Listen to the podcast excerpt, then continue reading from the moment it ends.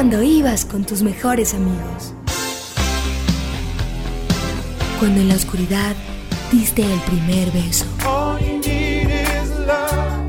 Cuando tus sueños se hicieron realidad. Cuando se apaga la luz y te das cuenta que en el cine todo puede pasar. En el cine, el programa donde escuchamos lo que hay que ver. Conducen Santiago Gutiérrez y Samuel Castro.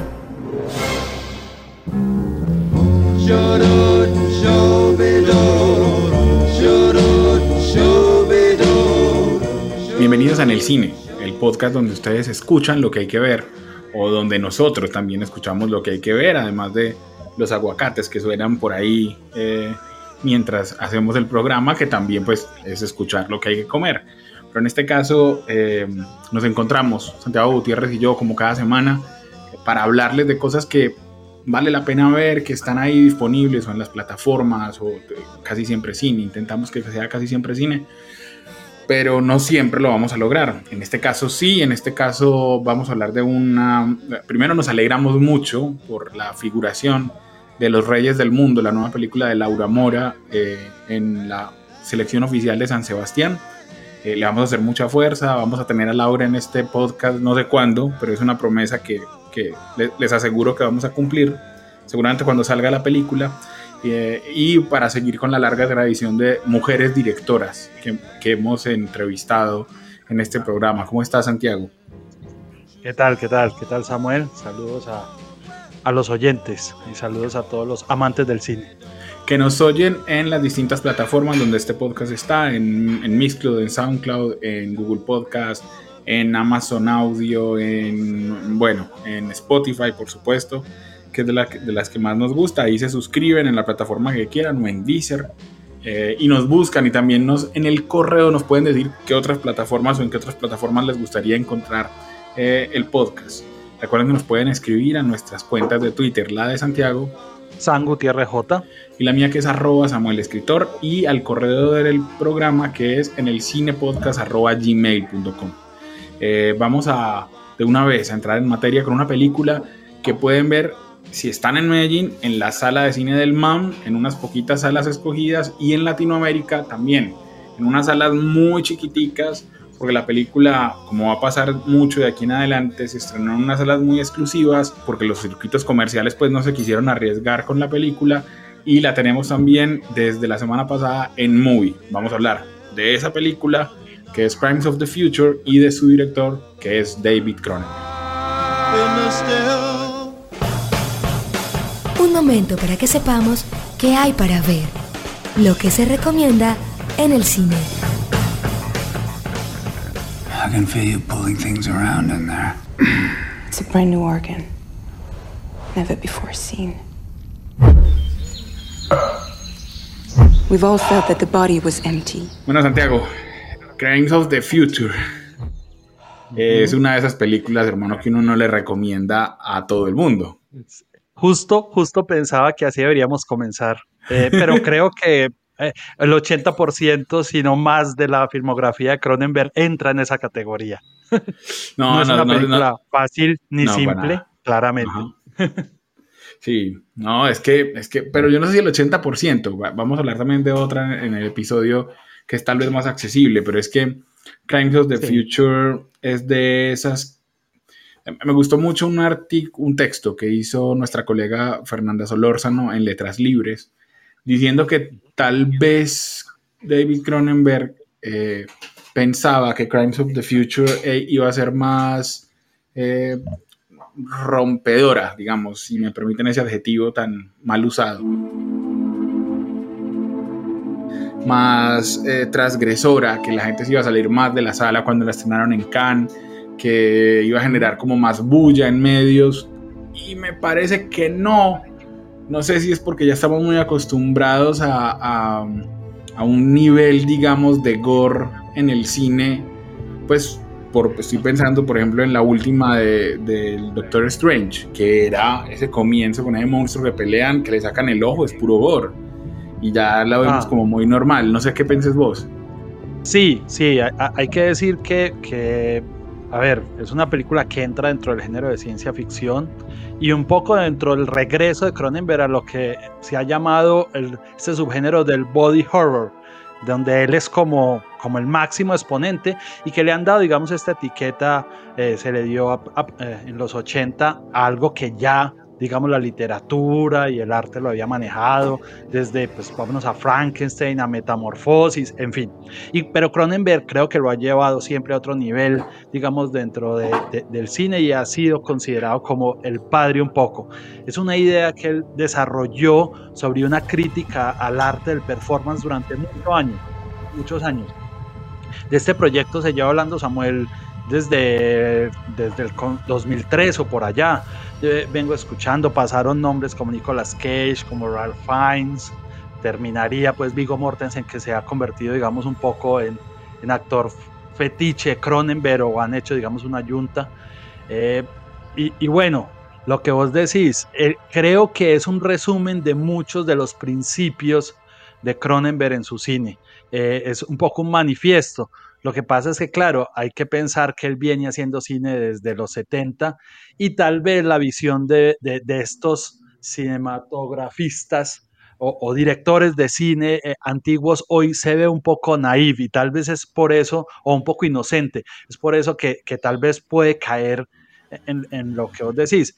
Obviamente es una película mucho más digerible que no confundir con eh, Crimes of the Future de Cronenberg de los 70, que es una película muchísimo más experimental, eh, aunque es una crítica, digamos, también como esta, pero es muchísimo más experimental. Esta película, digamos, eh, Cronenberg se pone un poco más en, los ritmos actuales y al final se deja ver y aunque te es difícil de entrar, creo que al final deja claros ciertos puntos. Pues hay que decir que en Cannes terminó con ovación, eh, pero digamos Cronenberg es un, un consentido también de la crítica de alguna manera, entonces eh, esto, esto no, no sorprendería. Me gustaron, si querés entremos un poco a hablar de, de, las cosas que pueden eh, encontrarse detrás de, de, esa capa que ya hemos hablado, que no es tan fácil penetrar, que hay que darle una oportunidad. Eh, digamos, no, no va a ser cine crispetero nunca, pero creo que quienes han escuchado un poco a Cronenberg saben que difícilmente lo será, con excepciones que ahora hablaremos en la carrera. Pues, la reflexión de los límites de donde llega la humanidad, la sexualidad, la evolución, la belleza, me parece, me parece que, que está bien. E incluso en la densidad de estas ideas, creo que la película por momentos alcanza unos buenos ritmos que te lleva a conectar con personajes que parecieran ser muy lejanos. De hecho, nunca se habla de un espacio temporal, eh, pero te queda claro que estamos hablando un poco como en un, en un futuro apocalíptico. Al final cuestiona, inquieta, se queda un poco corta en esa impresión. Estoy de acuerdo con lo que estabas hablando. Y lleva, digamos, el body horror a un nivel reflexivo, que, que no muchas veces lo, lo, había hecho eh, eh, en este, en, en, este momento. Y como te decía, sentí que es como un resumen de un montón de ideas sueltas que había tenido Cronenberg en su, en su carrera como director y que aquí la lleva eh, a, una, a una reflexión eh, de, de, principios, a, a, un establecimiento de principios, pensaría yo. You know it is. Surgery is the new sex. I don't like what's happening with the body. In particular, what's happening with my body. Digámosle a la gente, porque llevamos aquí un rato hablando eh, y no hemos dicho más o menos el, el, el, argumento de la película. Y es que, como, es, como decías, estamos en una sociedad, digamos, eh, apocalíptica, algo pasó, uno siente que hubo un desastre ambiental eh, y, que las personas con ese desastre ambiental, una de las consecuencias es que les crecen órganos le desarrollan órganos, tal vez por la contaminación, quién sabe. Eso es lo bueno también, esa es la parte buena de la película. Mucho lo deja la imaginación de nosotros, no es obvia en ningún, en, ningún momento. Entonces hay varias cosas, está la intervención del Estado, porque hay una, un organismo que entonces quiere clasificar esos órganos nuevos para que para estar como pendientes de, que el género, de que el, ser humano evolucione por donde quisieran los canales oficiales. Hay un personaje principal que es el, que hace Vigo Mortensen, que es Saul Tenser, em, junto a su a una médica que es su asistente, digamos, en el performance artístico que hace, que es, que es Caprice y que la actriz es Lea eh, Sidhu. Y ellos dos, esa pareja, los vemos eh, generar unos espectáculos quitándole a Saúl, esos órganos que tienen como si, como si fuera un, lo que decíamos, un performance de body art, eh, que, es una tendencia que, real en el arte, digamos. Eh, y paralelo a eso hay como un grupo un poco revolucionario, que por eso también está la intervención de la policía y Saúl termina siendo como un agente, como un informante de la policía, un grupo revolucionario que quiere em, lograr que el, que el ser humano termine digiriendo plástico, una cosa para la que necesitamos unos de esos nuevos órganos y probablemente los agentes de una compañía eh, que hace plata creando tecnologías para que la gente sea capaz de vivir con esos nuevos órganos a que no le interesa esto que hace el grupo revolucionario y eso lo terminamos sabiendo como en la mitad cuando hay un lindo asesinato con dos perforadoras, con dos eh, taladros, con, taladros, con dos taladros muy bonitos en, una, en una escena muy tierna de la película. diría que la película, la película Santiago está filmada en una, en una onda muy oscura, en una Grecia, que la película se filmó durante la pandemia, una Grecia que se veía acabada, que se veía sucia y que funciona muy bien para el ambiente que, dar la que quiere dar la película.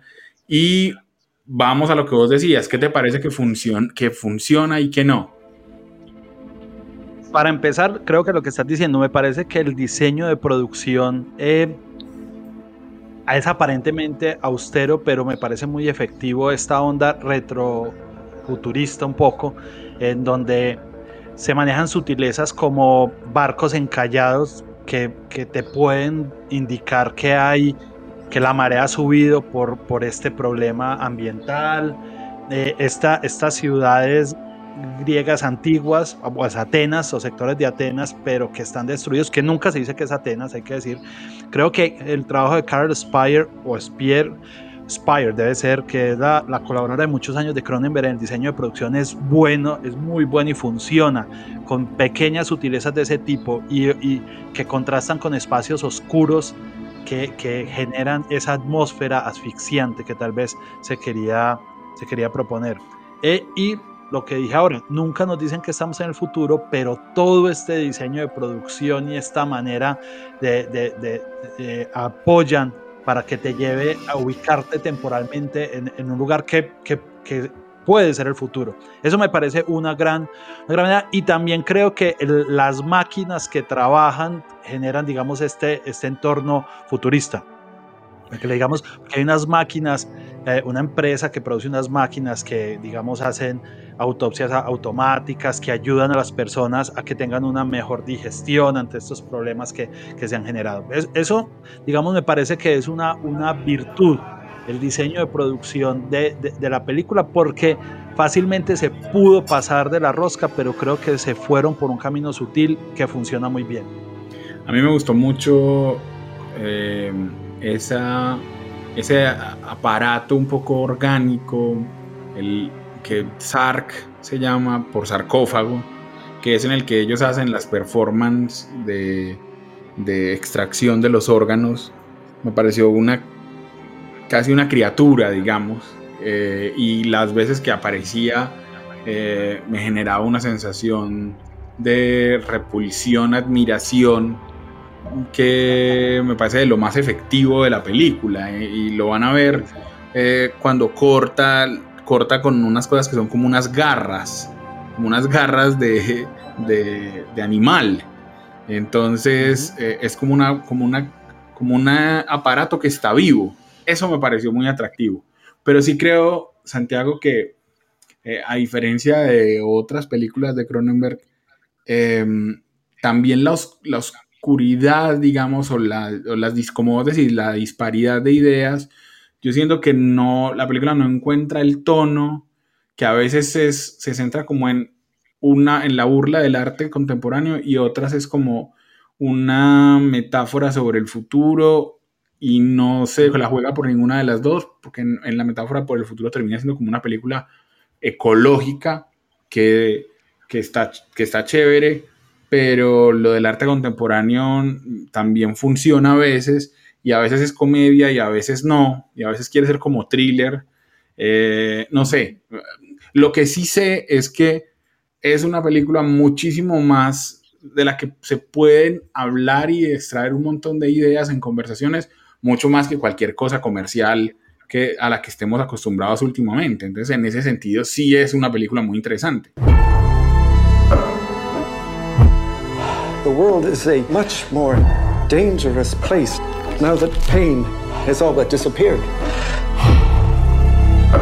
Sí, genera una reflexión, pero estoy de acuerdo. Creo que parte que lo, que pienso yo como espectador y como seguidor un poco de la carrera de Cronenberg es esa. Él tenía un montón de apuntes de cosas que quería hacer, entonces estoy de acuerdo. Se queda como eh, eh, en esa capa detectivesca, pero después como en, en, lo médico y después en lo artístico. Creo que, que le faltó un poco contundencia.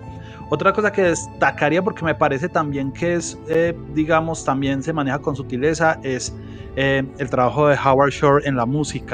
Eh, pues Howard Shore tiene una carrera grande de colaboraciones con Cronenberg, ya esta es la decimoctava película que trabajan juntos, pero también ha trabajado con Scorsese, en El Señor de los Anillos, con Fincher en Seven, o sea, ya es, digamos, Howard Shore es un eh, hombre que trabaja la música con mucha efectividad y creo que aquí no hace un trabajo espectacular, pero es un trabajo que funciona.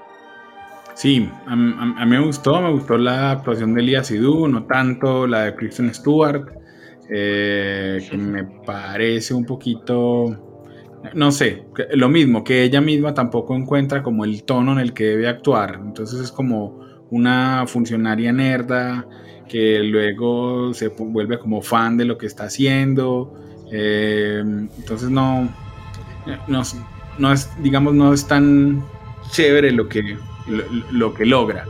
Eh, pero sí, sí, creo que es una película que para los fans de Cronenberg vale la pena ver, que me gusta mucho que Movie la tenga porque eh, sí creo que el recorrido comercial de la película sería lamentable. No veo, no veo, y eso habla, es mal del público, no de la película, no veo público suficiente para llenar salas viendo Crimes of the Future, por lo mismo que dijimos, porque me parece más fácil recomendársela creo que, creo que los, los que están suscritos a Movie son el público preciso para esta película. Entonces, en ese sentido, pues, si la quieren ver en pantalla grande, busquen las salas en las que está. En Medellín está en el MAM, porque sí hay cosas de la película que vale, que vale la pena ver en pantalla grande y oír con las bocinas de audio de una sala bien dotada, porque sí, a mí también la música me pareció eh, muy, muy atractiva. Hablemos de por qué nos gusta este señor eh, canadiense de ascendencia judía, fan de, las, de los cómics, eh, que alguna vez sonó para dirigir Top Gun eh, y que realmente es uno de esos nombres imprescindibles en la filmografía del último siglo. Fellini, Spielberg, Bergman, Norton, Lucas, Fincher, Cruz, Bardem, los protagonistas en el cine.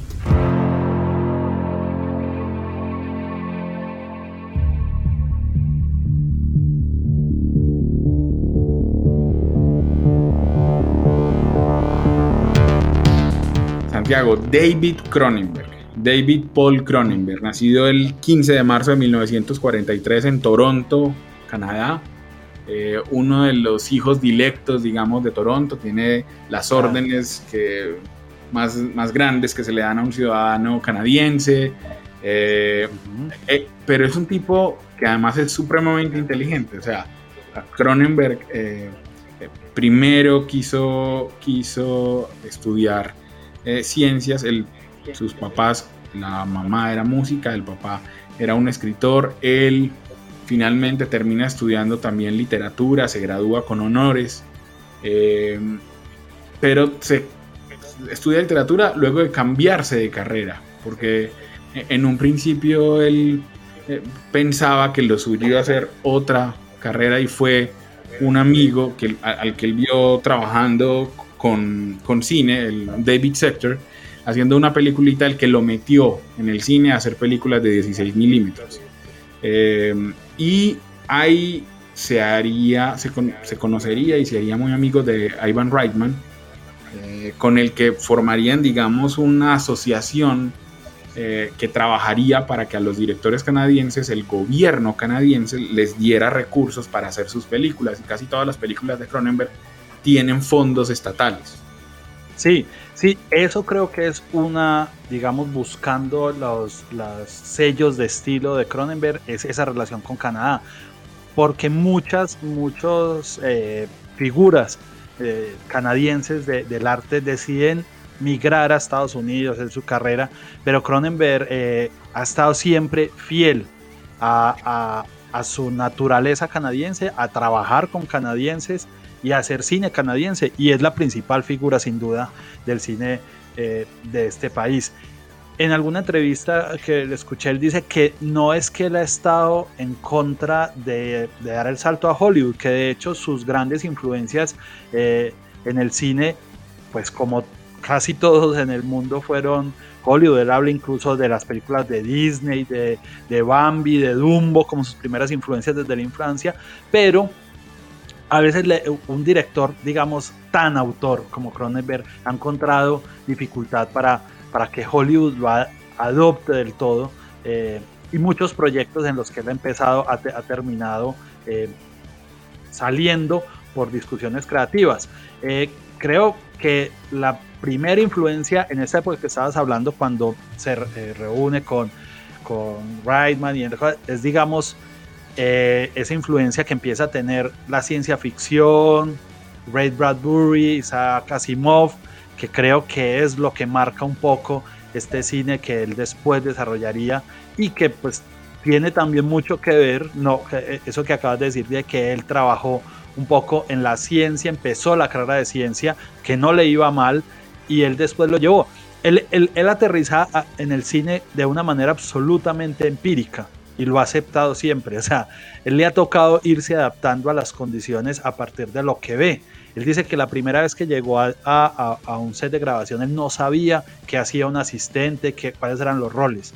Digamos, eh, por eso ha hecho eh, un camino tan único en el cine porque ha estado desde Canadá o Toronto, que no es la principal plaza, y también porque no, no viene ni de una familia dedicada a la cinematografía, ni de una escuela de cine. Totalmente. Eh, tal vez eso es, digamos, es lo que le ha permitido meterse con, con desafíos que otros directores habrían dicho, no, yo no voy a, pues no, no voy a hacer una película donde a alguien se le estalle la cabeza, no voy a hacer una película de, no voy a tratar de adaptar eh, Naked Lunch de Williams Burroughs porque es una porque es una novela inadaptable. Eh, Cronenberg se le ha medido a eso tal vez por esa manera empírica que vos decís, eh, probablemente por eso fue que en algún momento a él no tenía plata, no tenía recursos, hizo películas con las uñas, decide contratar a Marilyn Chambers, que era una, una actriz porno, para que sea como su protagonista de otras películas y, eso tuvo reconocimiento en su momento, como él atreverse a hacer eso. Em, le gusta en, algún momento, cuando uno ya, cuando ya parecía consolidado su estilo, hace una película de carreras que es Fast Company. Eh, nadie sabía cómo ubicarlo finalmente. Eh, y yo diría que el, el gran aporte de Cronenberg es justamente, vea, todo se puede hacer, todavía todo se puede hacer. Una película como Naked Lunch, una película como Videodrome, son películas que no, no apuntan, digamos, a ser películas de eh, corte comercial, o que vos puedas venderle a alguien. Es decir, si empezamos diciendo que Crimes of the Future no es una película que uno le recomienda a cualquiera, lo que vos decías, eso pasa con casi toda la filmografía de Cronenberg. Eh, finalmente, cuando, finalmente, cuando llega el reconocimiento en el 96 por Crash, eh, que adapta una novela de, de Ballard, eh, de J.G. Ballard, es, mejor dicho, todo el mundo creía que, que la, la gente con discapacidades iba a reclamar porque si no la vieron, Crash, y estoy seguro que hay un montón de gente que, que oye este podcast que no la ha visto, sobre todo si son jóvenes, eh, porque no es una película que se consiga en plataformas, no es una película fácil de ver, no se proyecta mucho en televisión. En Crash teníamos a, a unas personas que se excitaban en los hierros retorcidos de los accidentes automovilísticos. Entonces intentaban tener sexo mientras se chocaban y, los, y, los, y el cuerpo se les quebraba o se les doblaban. O, y eso eh, fue una película que revolucionó en su momento el, el, Festival de Cannes, donde recibió el premio especial del jurado. Una película que me parece que fue muy importante para la carrera de Holly Hunter, de James Spader, una película que a mí personalmente me gusta mucho eh, y que si uno repasa hoy, em, vos, vos sentís que mucho del cine de ahora, eh, la influencia de Crash es importante eh, a la hora de, de, los personajes, a la hora de, de meterse con tabúes, pero también que no hay nadie más como Cronenberg, me parece a mí, ¿no? No encuentro un, paralelo, alguien que sea, que hoy se atreva a hacer algo como Crash. Me parece que no está. Solo diría que de pronto por el cine de, terror son capaces de hacer ese tipo de cosas, pero, pero Cronenberg en ese sentido es muy único.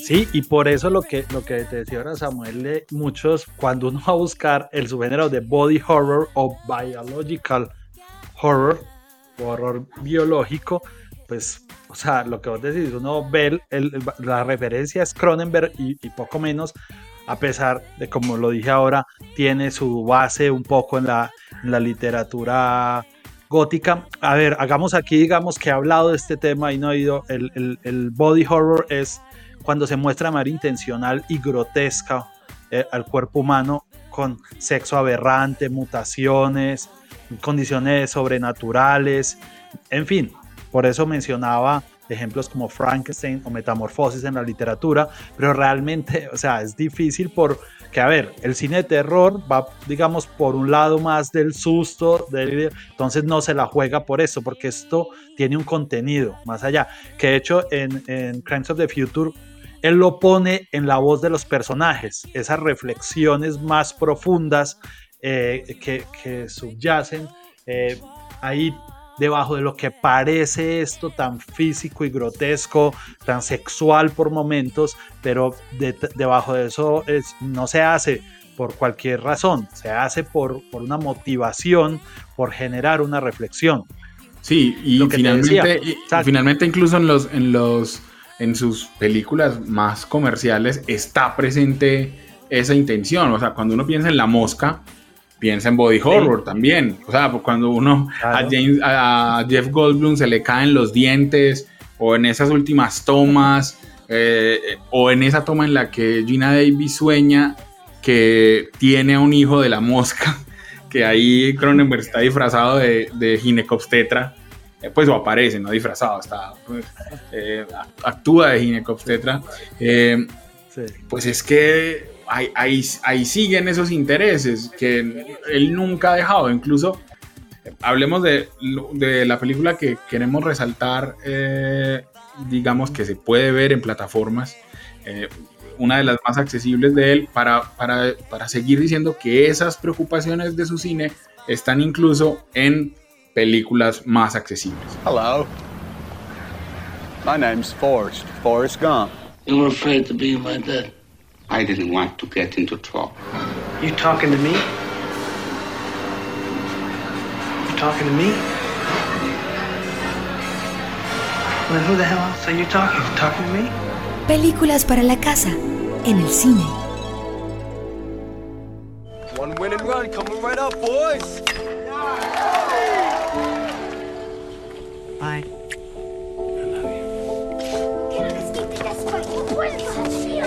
Mr. Stahl. Hey, Jared.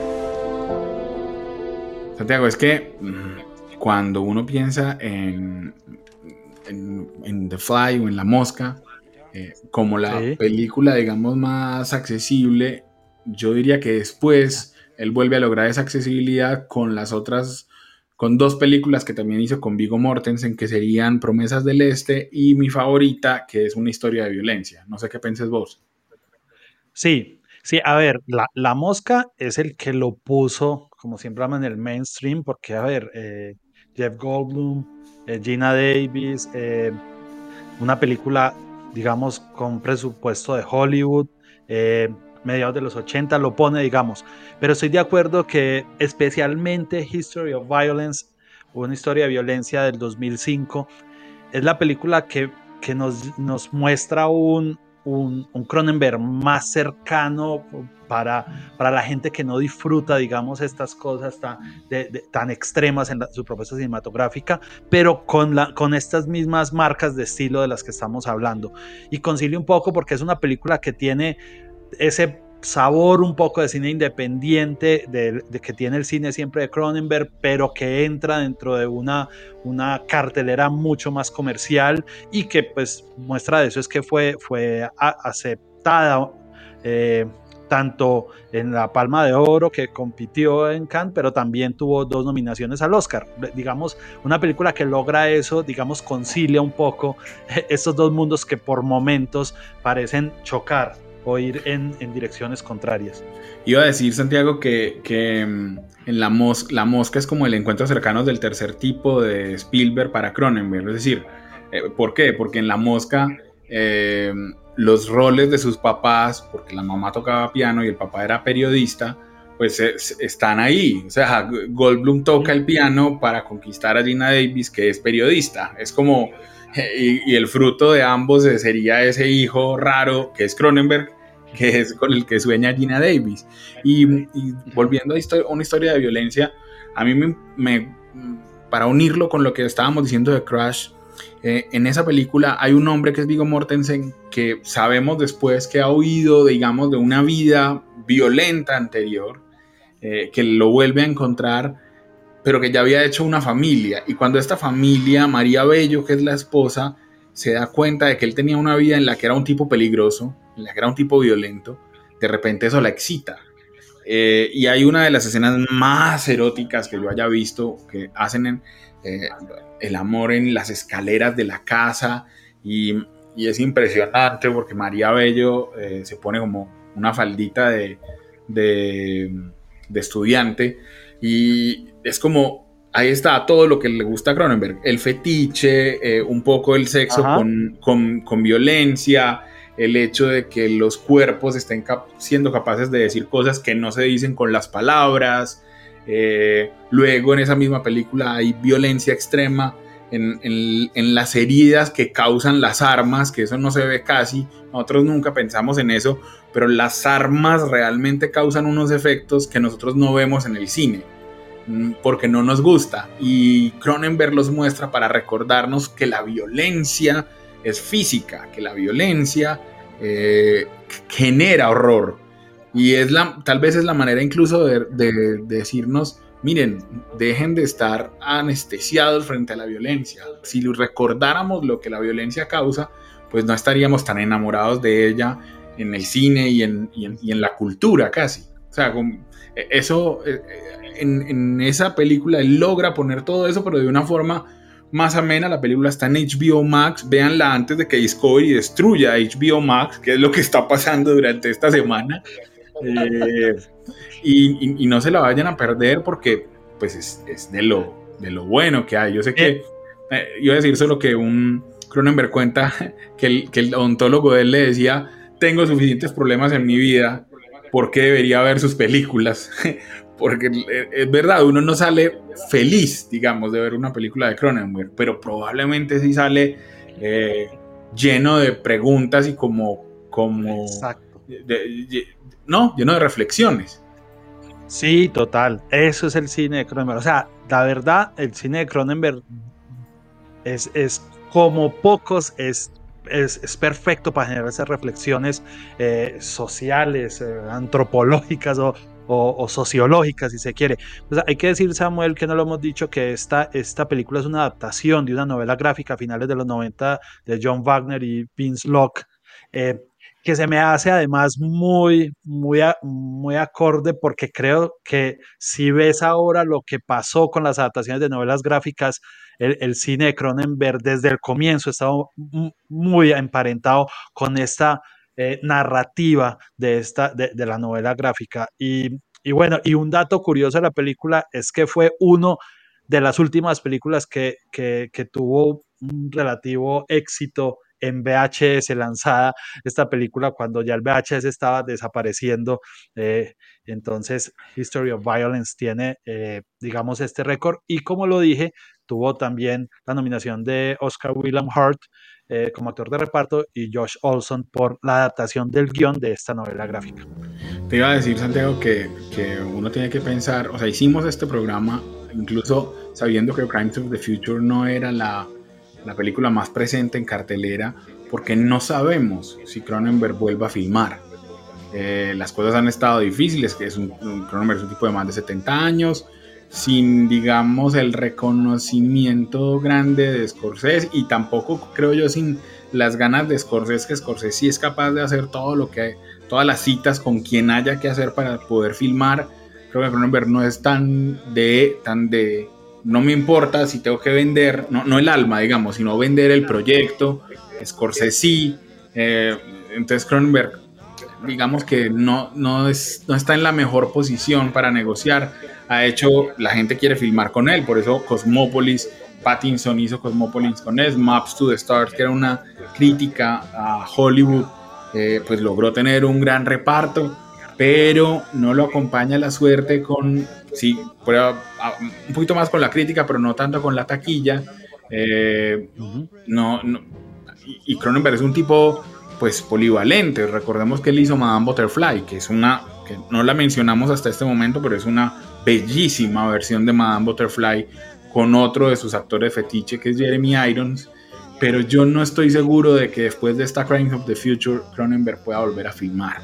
Entonces, se hacía necesario este episodio para que hablemos un poquito de, él, para que eh, rindamos nuestra admiración por un, por un director que es único. ahí sí lo digo, Cronenberg es de esos nombres que el cine de él no se parece a nada.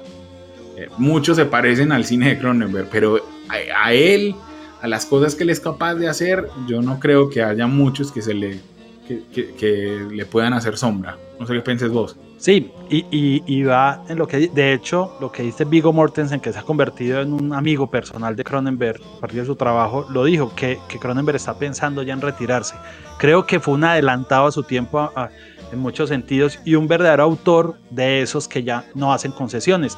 Y siempre lo ha hecho. Él fue considerado, por ejemplo, para, para eh, por George Lucas para dirigir el retorno del Jedi Total Recall, que fue un mega éxito comercial, él la empezó, pero el productor no le gustó. Eh, creo que era de, Laurentiis, eh, el productor italiano. Incluso se, eh, se, habló de que iba a ser una secuela de Bajos Instintos, pero esa, e, ese concepto de autor sin concesiones para, para, la para Hollywood a veces es incómodo, pero él ha sabido hacerse su espacio y bueno, sí, tal vez este sea por eso como comenzaba al hablar de Crimes of the Future, este sea un poco su, su testamento, su manifiesto de principios del cine, con todos los errores, pero con todas las virtudes también de, del cine de Cronenberg de los 70 para acá. Bueno, vamos a terminar entonces este episodio dedicado a Crimes of the Future y a David Cronenberg con una canción que suena en esa de verdad gran película que es A History of Violence. Eh, una canción que les va a sonar, eh, digamos que mucho más inocente, pero que tienen que buscarla para que vean que la inocencia es solamente en el sonido y, que esconde mucho más, igual que el cine de él. Se llama Life of a Fool, la vida de un tonto, de Paul Burch, y con esta canción nos despedimos. Esperamos que nos acompañen en el próximo episodio de el Cine.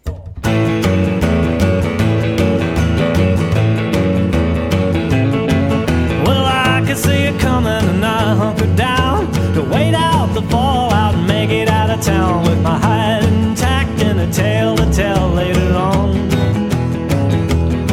Cause when you lose your cool and you're feeling sorry at the bottom of the bottle at the end of the party, it's another great night in the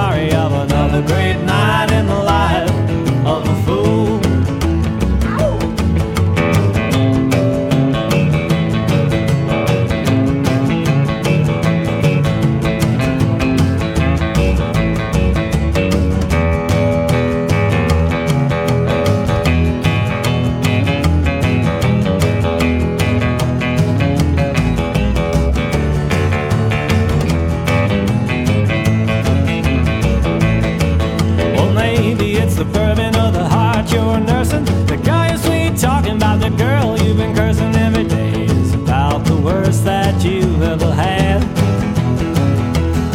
Cause when you lose your cool and you're feeling sorry, you're writing us into the page of a story of another great night in the life of a fool.